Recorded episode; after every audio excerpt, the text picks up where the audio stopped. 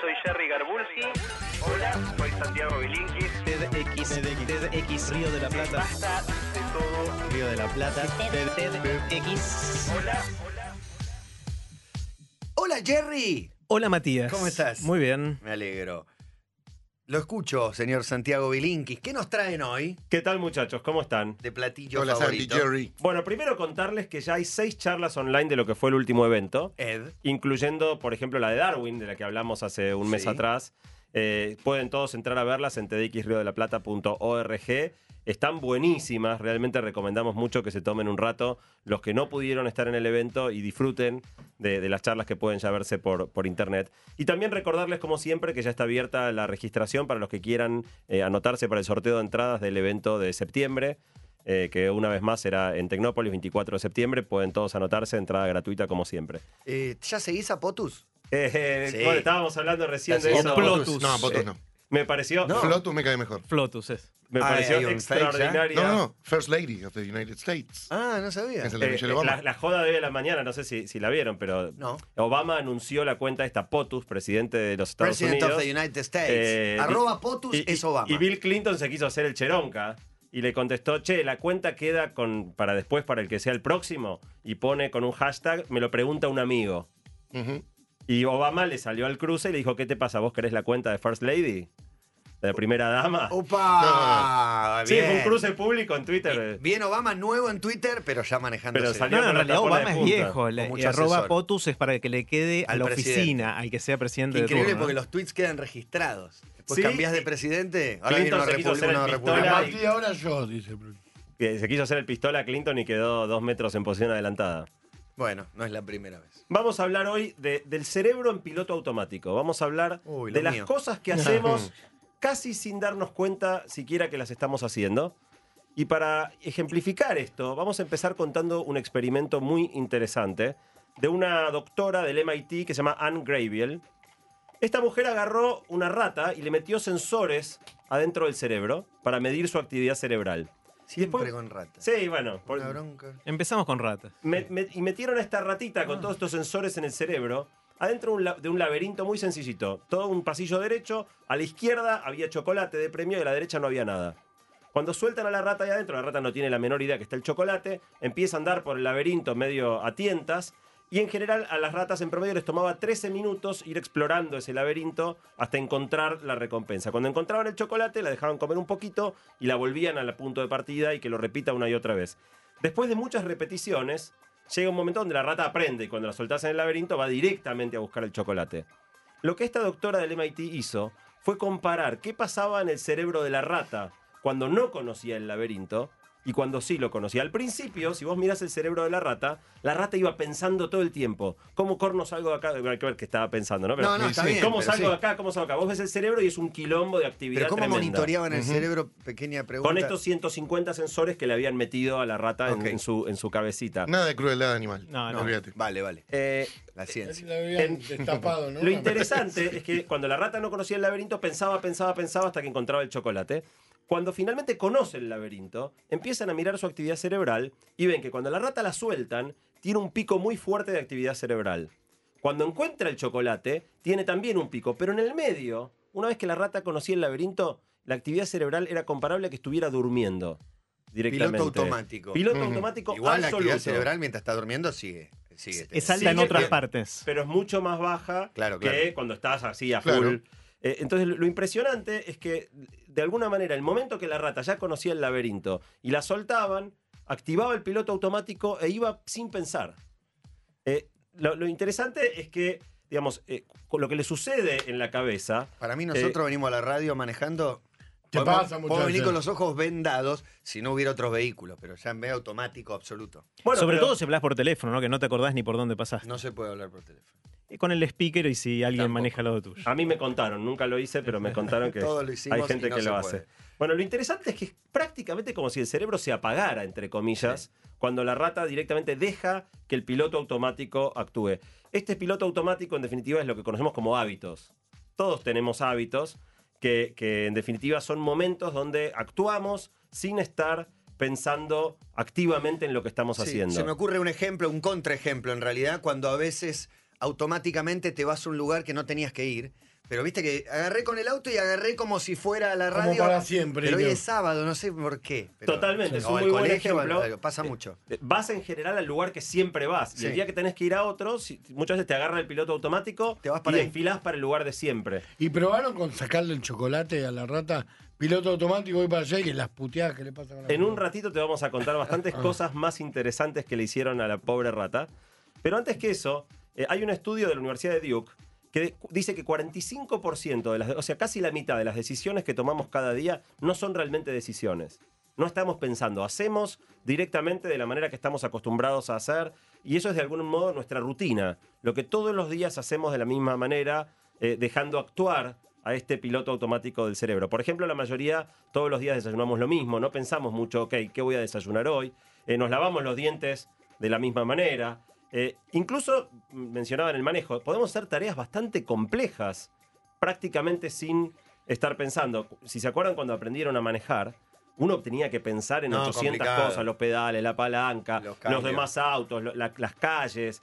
Y cuando uno aprendió a manejar, llega un momento donde hay muchos momentos que por ahí ni te diste cuenta, hiciste 40 cuadras y te despabilás y dices, "Opa, ¿qué- ¿dónde estuve las últimas 40 cuadras? Porque realmente uno activa este, este piloto automático eh, y, y ni te das cuenta qué pasó en el medio. Incluso podemos tener conversaciones, no sé si a ustedes les pasa, a veces que, que, digo, sobre todo creo que con, con las parejas, A ¿no? los que tenemos amigos imaginarios. donde- Nos pasa mucho. Sí, sí, sí.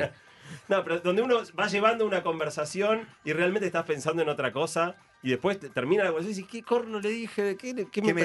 preguntó? ¿Qué ¿Qué me La remerita era azul o Pero- amarilla. ¿Qué Pero le dijo? contestaste coherentemente, digamos, no es que, que- que decías eh, cosas sin sentido. Eh, de manera, y, uno de los, de los rituales, quizá de los hábitos más, más frecuentes ahora es el celular, ¿no? Muchas veces lo agarrás y ni siquiera es que tomaste una decisión, che, voy a mirar a ver si hay Algo interesante en Twitter. Directamente es casi un reflejo que cuando la mente quiere se gatilla este hábito y empezás a, a mirar eh, el celular. Y, y la realidad es que está estamos llenos de hábitos, algunos sutiles, digamos, que uno ni siquiera registra, otros mucho más importantes que, que hacemos directamente sin pensar. Eh, los hábitos no son malos, o sea, el, el cerebro por alguna razón lo- los hace. De hecho, es una necesidad para ahorrar un recurso muy importante que es la energía de tomar decisiones. Cuando realmente tenemos que tomar una decisión, nos cuesta un montón de energía en nuestro cerebro poder hacerlo y los hábitos es una manera de muchas veces no tomar tantas decisiones. Eh, de hecho, al cerebro le encantaría estar en piloto automático un montón de tiempo, pero eso puede ser riesgoso porque justamente a veces necesitamos tomar de- decisiones. Estamos, la neurociencia está aprendiendo un montón de todo esto. De hecho, el, el experimento de la rata que contaba Santi muestra que el cerebro en general tiene dos señales muy fuertes. Una es lo que se llama el disparador, que es lo que le dice al cerebro, ahora estás entrando en piloto automático. Por ejemplo, si salgo un día de semana a la mañana con el auto, sé que tengo que ir en el camino para llevar a los chicos al cole. Claro. O sea, y eso a veces, por más que ese día justo no tenía que hacerlo, muchas veces meto la pata y voy por ese camino.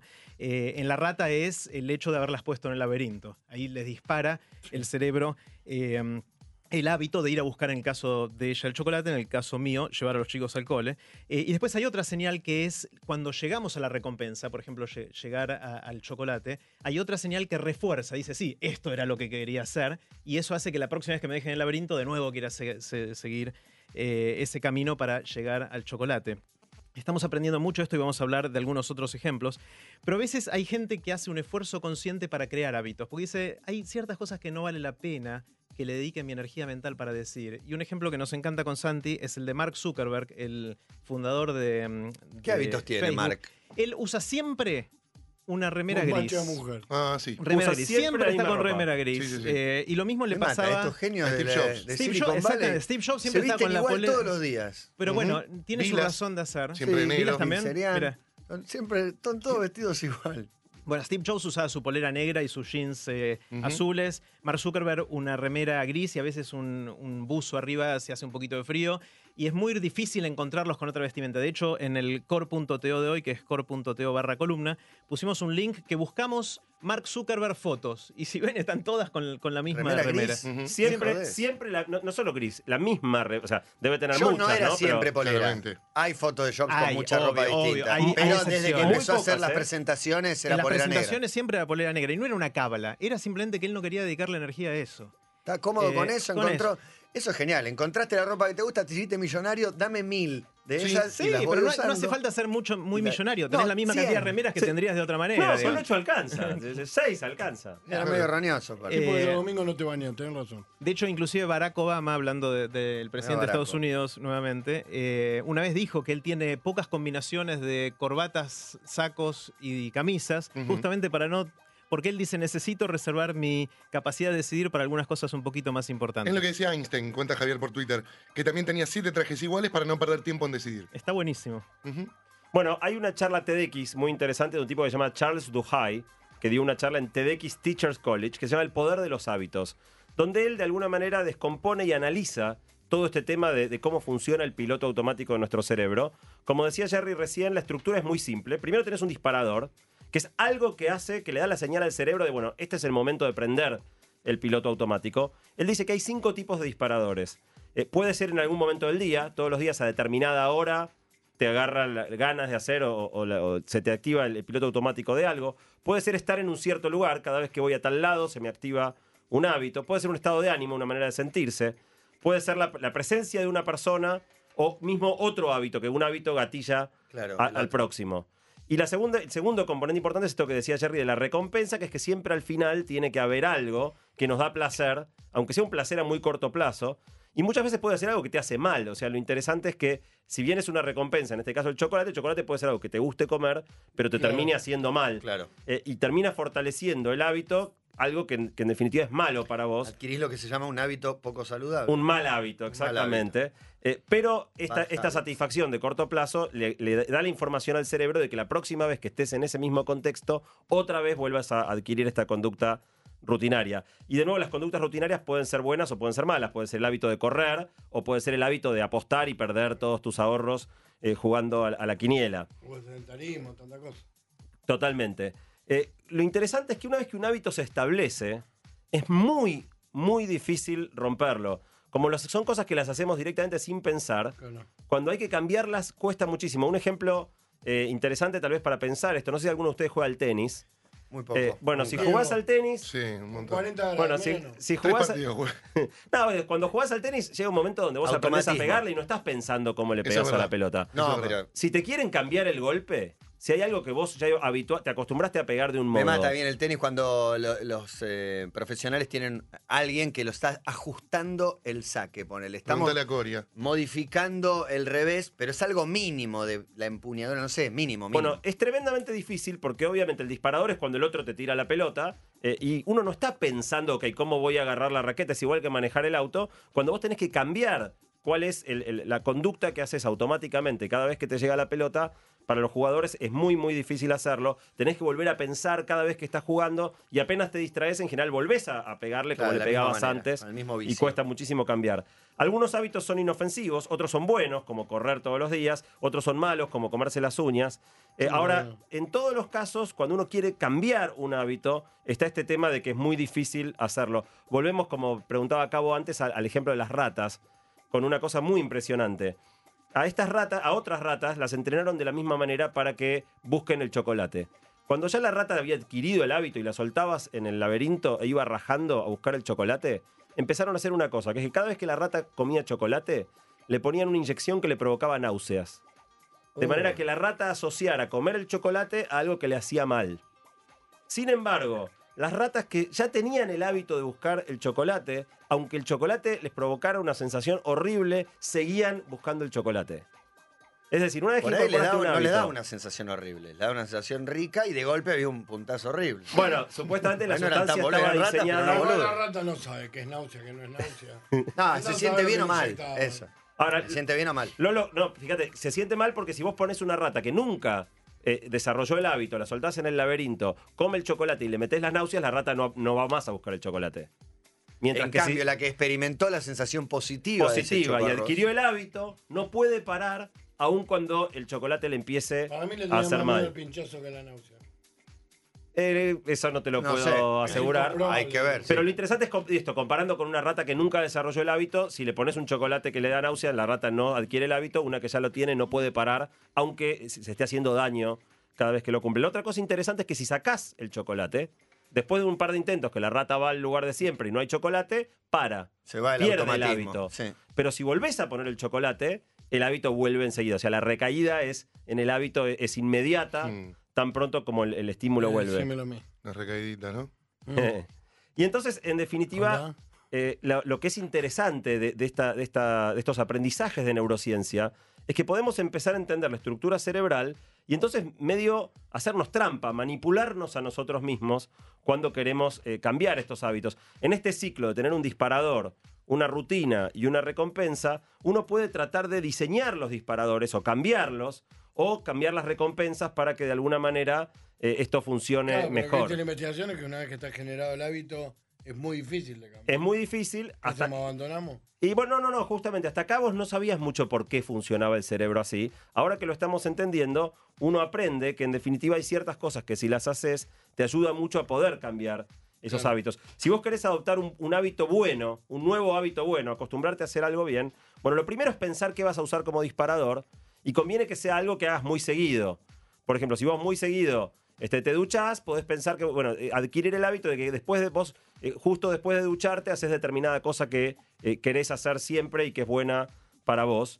Eh, después tenés que hacerla siempre igual. O sea, realmente en el hábito hay una parte muy Es importante. muy lindo ducharse y hay hábitos para ducharse, después de ducharse, el antes de ducharte. Te hago cabito muy de hábito. No, no, no, no, no. no. El jaboncito en el- No, no, no, no, no. y la crema enjuague, la más cara. Bueno, bueno, por favor. La, la- la- la conducta, o sea, al final del día somos bastante animalitos, ¿no? En el Sí. sentido de que Somos animales. somos animales. que si vos tenés un buen disparador, un disparador bien elegido, repetís siempre todo igual y, y después te das una recompensa, los hábitos empiezan a incorporarse. Fíjate que hicieron un estudio en Alemania ma- diciéndole a la gente que salga a correr. Y a la mitad de los que mandaban a correr, después de correr no les daban nada. Y a la otra mitad, después de correr, les daban un. A ver el un- teléfono, querido. Perdón, Santiago. Sí, sí, no hay problema. Eh, a, la mitad, tema, a la ¿no? mitad los mandaban a correr y no les daban nada cuando terminaban. Y a la otra mitad los mandaban a correr y después les daban un, un chocolate, un premio por haber corrido.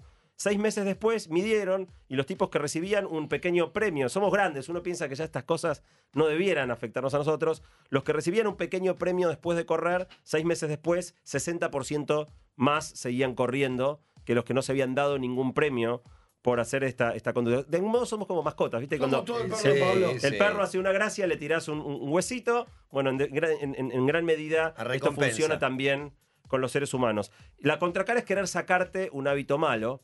eh, y ahí, en definitiva, lo importante también es empezar- prestar atención a cuáles son las cosas, cuáles son los disparadores, cuáles son las cosas que te hacen hacer eh, casi automáticamente esa conducta que querés cambiar. Siempre es más fácil pensar con la cabeza fría. Entonces, si uno rediseña, descubre cuáles son los disparadores, es más fácil cambiarlos en frío que cuando estás eh, en el momento. Y también ver qué manera tenés de, de cambiar un poco las recompensas. Veamos algún ejemplo concreto de cómo hacer para cambiar un mal hábito. A ver.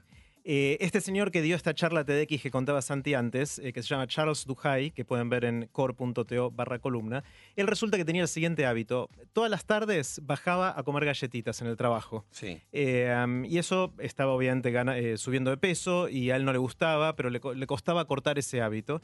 Entonces tenía que hacerse la pregunta, ¿cuál es el disparador? Era el hambre, era el aburrimiento, tenía baja azúcar en el cuerpo, tenía ganas de bajar a charlar con la gente en la cafetería.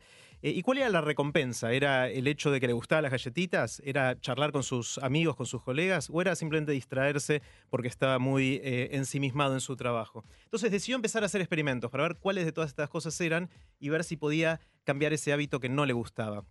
Entonces, para ver el, el disparador, lo que hizo es lo siguiente: cada vez que le venían ganas de comer galletitas, él anotaba dónde estaba, qué hora era, con quién estaba, qué estaba haciendo y qué acababa de hacer antes de que le agarrara ganas. Y resultó, después de estudiar eso durante varios días, que era más o menos la hora, era siempre alrededor de las tres y media de la tarde que a él le agarraban ganas de comer galletitas y, lo hacía siempre.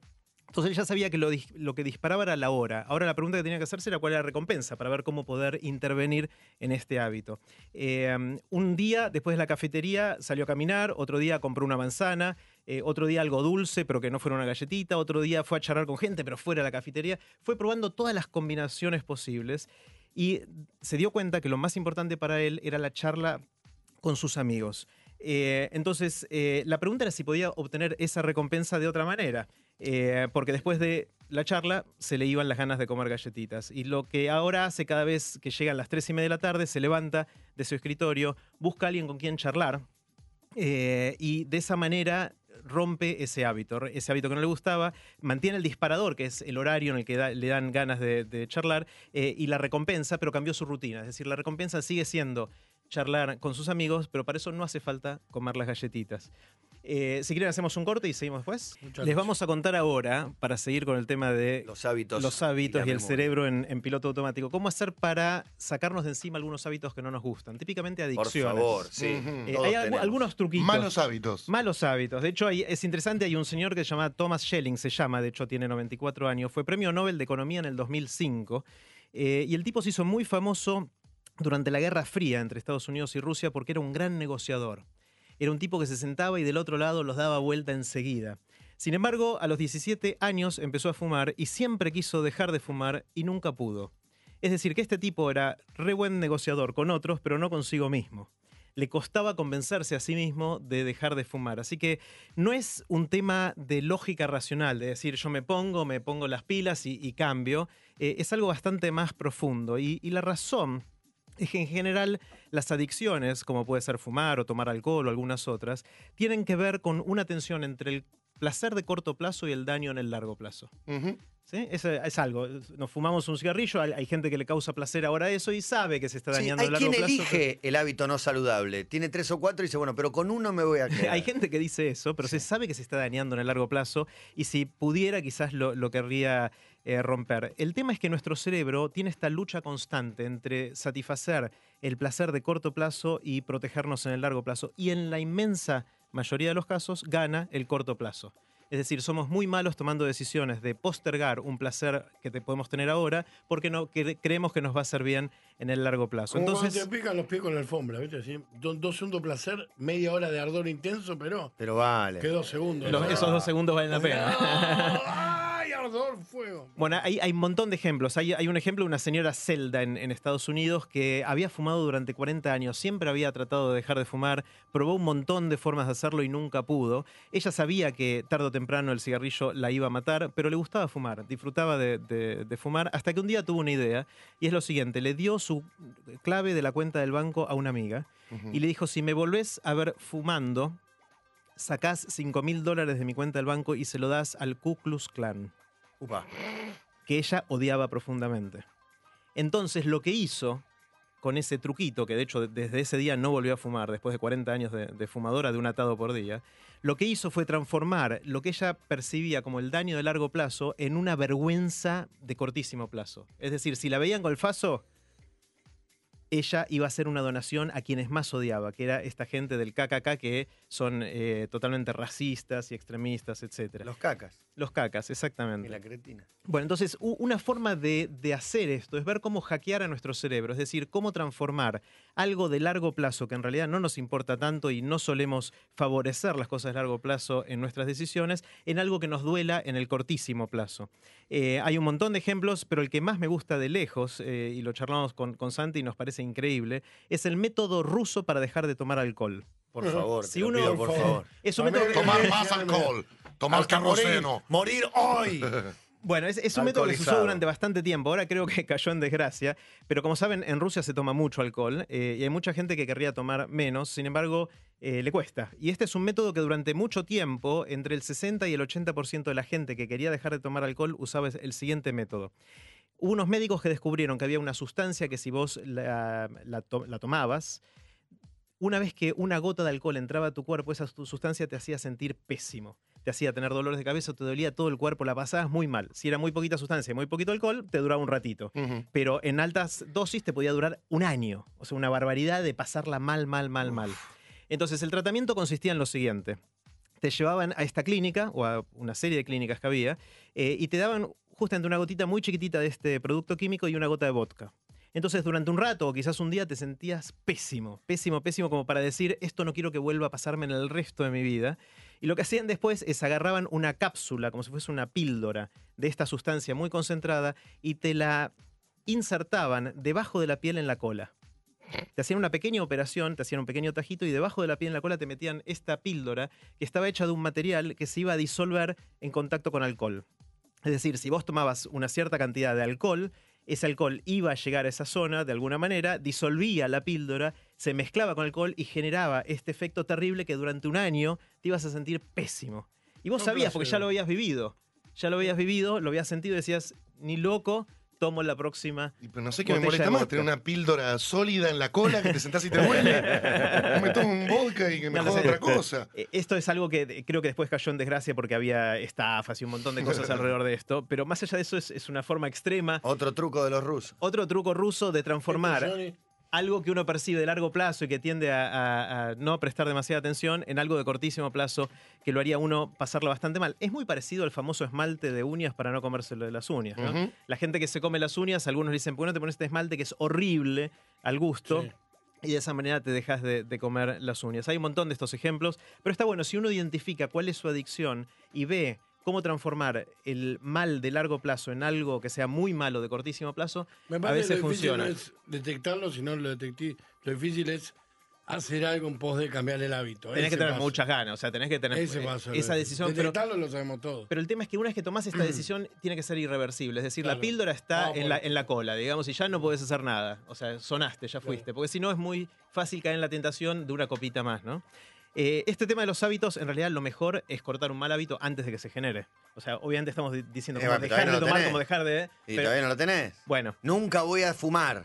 claro, que bueno. todavía no fumé. Pero bueno, pruebo uno, pruebo dos, pruebo tres y después se va generando ese hábito y después es muy difícil de seguir. De hecho, hay un dicho eh, que mucha gente se lo atribuye. Cuando hay dichos que se lo atribuye mucha gente es porque algo puede haber detrás. Seguramente. El, el dicho es más o menos así, dice, las cadenas de los hábitos son muy livianas para sentirlas hasta que son demasiado pesadas para romperlas.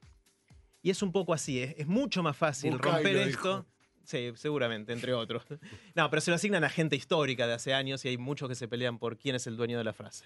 Bueno, y para terminar vamos a hablar de tres situaciones donde ya no se trata de entender esto del piloto automático del cerebro, entender los hábitos para cambiarnos a nosotros mismos, sino de, entender, de entenderlos para cambiar a otros.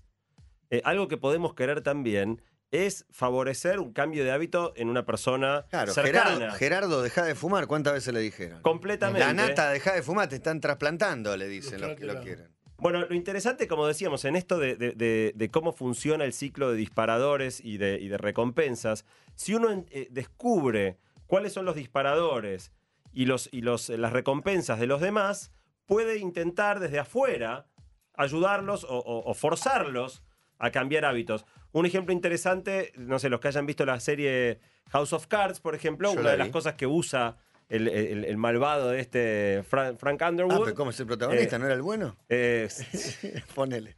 digamos, eh, es, digamos, gatillar, por ejemplo, la, la adicción del, del candidato este a gobernador que lo hace estrolarse eh, e irse al diablo, sí. No spoilé, no Eh, spoilé. ¿Cómo? ¿Del candidato? Del candidato a gobernador, digo, es Ah, de bastante Peter- al principio, de Peter temporada Russo. 1, ya sí, pasó. el otro día dijimos, Peter Russo, no sé qué, está vivo. Muchachos, estoy por la 1, nos dicen. Guay. Sí, bueno, también. Te dicen, Eh, no me spoilees, no sé cómo termina. Es muy al principio, no sé. muy al principio. cuatro años. La la película sobre es Malvina. Bueno, es hecho real, viejo. Sí, ganan los ingleses. Te cuento al final, ganan los ingleses. Claro. Bueno, en definitiva, esto es lo que nos dice que, por ejemplo, si queremos cambiar un hábito en nuestra pareja, hay que estar atentos a dar recompensas al otro cuando hace algo que nos gusta. Si, no sé, nuestra novia no se arregla mucho, el día que se arregló, es muy importante estar atentos a dar una recompensa. O si nuestro, nuestro novio este, no se baña seguido, el día que se baña, ¿Tu novio hay que no se hacer baña? una, ¿Tu una novio no se atención baña? eh, especial. Eh, no, mi novio no se baña. Igual pensaba más en un hábito que te traiga algún problema de salud, en realidad. Claro. Esos no son de salud, pero sí es verdad que pueden traerte un problema. Completamente, digo, en definitiva en se este trata de, de ver qué es lo que uno quiere que el otro cambie y por ahí en vez de hin- hincharle, decirle, ¿por qué no haces tal cosa? ¿Por qué no haces tal cosa? Intentar identificar los disparadores, identificar las recompensas y trabajar sutilmente sobre eso. La segunda cosa que tiene que ver con cambiar a otros, entendiendo este tema de los hábitos, son las cosas de políticas públicas. Cuando vos querés que toda la población tenga hábitos mejores. Entonces haces campañas para que la gente no fume. De hecho, decían que lo de la sal, ¿no? La, la campaña de retirar por ley los saleros de la mesa y que lo tengas que pedir en vez que lo traiga, no me acuerdo cuál era la estadística exacta, pero supone que reduce la- los daños que trae comer con mucha sal. Bueno, la mayoría de las campañas en general son discursivas, ponen afiches que dicen no fume, no tome cuando maneja, eh, y de alguna manera es la misma cosa que hacemos nosotros cuando queremos cambiar un hábito, pero simplemente decimos, bueno, tengo que dejar de, de fumar. El lunes empieza. Exactamente. Y, no, y no, no se ponen a pensar realmente cuáles son los disparadores de la gente, cuáles son las recompensas. Y por eso todas las campañas que sean poner carteles en la vía pública, en la práctica, están totalmente condenadas a fallar. Y el último tema muy interesante donde hay otro intentando cambiar hábitos, pero no propios, sino de, de otra persona, es la publicidad. Sí. Al final del día las empresas... Te convence de que uses algo que no necesitas. Completamente. Lo que las empresas tratan de hacer con cada propaganda es for- forzarte a establecer un hábito. Las empresas pueden saber mucho eh, acerca de vos en base a lo que compras. Si yo te muestro una, una compra de supermercado y mirás en detalle qué compró la persona, es bastante fácil darte cuenta, por ejemplo, si fue una mujer o fue un varón. eh, y después podés empezar a hacer marketing en función ¿no? de los hábitos. Suponete una persona que, que en octubre se compró una malla, eh, si en diciembre le mandás una promoción de protector solar, tenés buena chance de invocarla. Claro. Eh, y así sucesivamente. Entonces las empresas invierten mucho en entender tus hábitos, pero también en manipular tus hábitos, en hacerte comprar cosas que vos no, no a priori, a priori Sí, no quieras comprar. Y el hábito, después de cada comida o antes de irte a dormir o cuando te, viste, es fundamental este producto que te estoy vendiendo. Totalmente. Y las compras, en general se habla de hábitos de consumo, ¿no? O sea, las compras son muy en piloto automático. Uno cuando va al supermercado no te pasás 10 minutos mirando la góndola de, Sí, es de los tomates. Cabito habló mucho marca, de- del tema, de, de verdad, de, de cómo es un hábito la compra y vos crees que es una elección consciente lo tuyo y es para nada consciente. Y no es consciente y, y es muy susceptible. si como no es consciente, te pueden manipular mucho. Sos la rata, exactamente. Sos la rata, Sos sí, la señor. rata.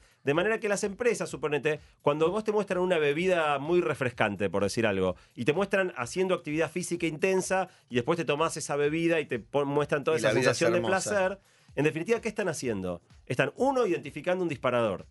Asociando que esa bebida se toma inmediatamente después de hacer un esfuerzo físico intenso. Ahora, el que está haciendo el esfuerzo físico intenso sos vos, y por ahí alguno mira y dice, no se identifica con ese que está haciendo el esfuerzo físico. No, pero en la práctica lo que están es trabajando sobre tu inconsciente, trabajando para que la próxima vez que vos hayas hecho un esfuerzo físico intenso, sientas que el próximo paso, casi sin pensarlo, como hábito, es tomar esa bebida. Claro. Para generar ese placer que la propaganda te muestra, muchas veces ficticio. Del- No, del- siempre ficticio, pero vos podés, vas a buscar eso, vas a buscar ese- esa sensación. Bueno, en definitiva lo que la publicidad hace es, es eso, es buscar de identificar disparadores que vos ya tenés, cosas que vos ya haces, y enchufarte un hábito asociado a ese disparador, con una recompensa final, que es el placer que la, propaganda trata de comunicarte en el uso de esos productos. Por eso hay tantas publicidades que muestran sensaciones geniales. El pelo que te queda espectacular No, con salta eh, champú. y- droga, droga. O sea, la vida es una mierda hasta que se destapa la gaseosa o el chocolate o lo que sea y de golpe todo es un mundo mágico de colores, los hombres vuelan.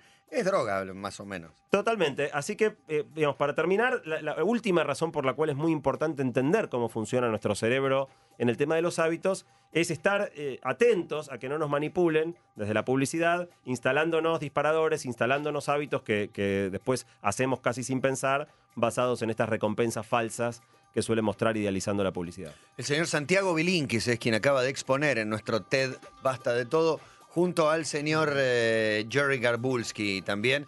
Y ahora se van y automáticamente harán un montón de cosas, aunque no lo Sin quieran. siquiera pensarlo. Claro. Volvemos a los hábitos de siempre. Mm. Es tremendo, no lo podremos evitar. Bueno, gracias muchachos, muy interesante como siempre. Hay un corte, algo más que quede por decir del Boca River, Santi que se quedó envenenado, pobre. Eh, es- qué sé yo, la necesita un verdad. medio, necesita un... La- la- no, ya, ya me, Un me- micro me te descargué mucho en. Twitter. Eh, Ah, también ok. es muy difícil opinar en, en, en- Y bueno, en las respuestas que te vienen son, alguno te toma en serio, alguno contesta, alguno construye y muchos van a Mucha, mucha aprovecharse. Te agresión, opina. mucha- No, si mostrás furia, eh, muchos se van a divertir con Sí, tu yo furia. traté de no perder la hilacha, traté de ser equilibrado. En general soy bastante equilibrado, Creo que lo más en lo que importante manifiesto es que vos digas lo que querés decir, porque si te enganchás en contestar y demás, te desvías de lo que querés decir y estás ya en terrenos que a los que los otros te llevaron inconscientemente. Totalmente, totalmente. Pero bueno, realmente eh, he, he sufrido mucho los últimos días. Creo que no estoy, no estoy es solo. muy fanático de Boca, Santi, Eh, le digo al somos no muchos los que hemos- la hemos pasado vos, francamente Santi, mal. Con vos. Bueno, sí, la verdad que fue una jornada muy triste, muy triste para todos, realmente, así que Esperemos se que- comparte la pena. Tenemos dos alivios más o menos cerca, que es que se viene la Copa América eh, y ya cambiaremos la mira a, hinchar Sí, por Argentina. pero no es un mundial la Copa América. Es, eh, Bueno, el- va, el- va a estar bueno porque está Me- Messi, Agüero, No, Tevez. Colombia, Colombia ahora con, con James y Falcao. O sea, Colombia es un equipazo, va a Equipazo. ser lindo. Y- Brasil va a llegar con la sangre en el ojo del mundial. Paraguay con Ramón Díaz, Perú con Gareca, eh, mucho técnico argentino. Sí, no, vas- vas- yo El tengo campeonato, Boca expectativa. está peleando bien arriba. Está primero. Bueno, Está primero. Boca. Está primero Boca, primero, primero Luego solo. hay que rezarle a Invicto. que se Ah, y el viernes vuelve el fútbol, muchachos, no pasó nada, ¿eh? Y después, muchachos, yo sé que, que no, no, no son grandes fans, pero después viene el NFL. Hay que esperar a septiembre y vuelve el fútbol americano. Yo estoy contando los días. Tengo que decir mi pared para ir ¿Quién tachando llega a la los- final del Supertazón? Y qué sé yo, los Seahawks que el año pasado se quedaron ahí garpando, yo creo que tienen buena Seahawks chance Seattle. Sí, bueno, en, morirán. en- en fin de enero, fin de enero. En febrero, eh. Ojalá lleguen mis Packers, mi, mi equipo. Los empacadores. verdad, ¿De Los son empacadores empacadores? De la Bahía de Green Verde. Bay. De Green Bay, de Bahía Verde. Usted es un pecho frío. Contra Gracias. los Patriotas. ¿De dónde? Los Patriotas. ¿Qué, qué año deportivo estoy teniendo? no? Digo, también la he, pasado, la he pasado muy, muy mal en el verano. ¿Con, con quién? Green Bay perdió uno de los partidos más ridículos de la historia del fútbol americano. ¿La final del Super Bowl? La, la- la semifinal, lo que sería el partido previo al Super Bowl, ganaba por 15 puntos faltando 5 minutos. O sea, es como ganaba 3 a 0 faltando 5 en fútbol ¿la y nos metieron 4 goles en los últimos 5 minutos. Cold Chest de Bahía Verde. Eh, No, por eso cuando dijiste pecho frío me tocaste el corazón. No lo sabía, perdón. Bueno, ¿y en béisbol de quién sos? No, no, ya está. Fútbol, fútbol americano. Vos sabés que tengo un amigo que es hin- yo, yo soy hincha de Boca, simpatizante de Atlanta, porque iba a Atlanta cuando era chico, y, y de Green Bay. Y tengo un amigo que es hincha de Boca, simpatizante de Atlanta, y Bay. ¿Cuál es la probabilidad de compartir esas tres cosas? Todo, esas para mí tres se tienen que pasiones? casar. Ah, Para mí se tienen que casar. Nos tenemos cariño, nos tenemos un gran afecto. Bueno, Jerry, No, no tengo opinión. en este caso, de Zuckerberg por No, ahí. espera, o de- de- un, de- un algún- hacer una el campeón de revelación. Yo iba a matemática. preguntarles De- dejen- a qué jugaron Boca y River, pero me pareció que no Ah, era no para se Bueno, la camiseta voy a- gris de Zuckerberg. Voy a hacer una revelación que es que el señor se fue al teatro el día del superclásico. jueves a la noche? El jueves a ¿Qué la fuiste noche. a ver? Se fue al Fui a teatro. verlo a Jansenson a hacer su acto de magia. Eh, Toda mina. Y no, no, había, estaba, estaba casi llena la, la sala y salimos y nos empezaron a contar, no, no terminó el partido, todo eso, pero bueno. Y me dice, Jansenson ¿querés está muy venir al bueno. teatro? Digo, ¿qué? ¿Pero me están- ¿De qué me están hablando?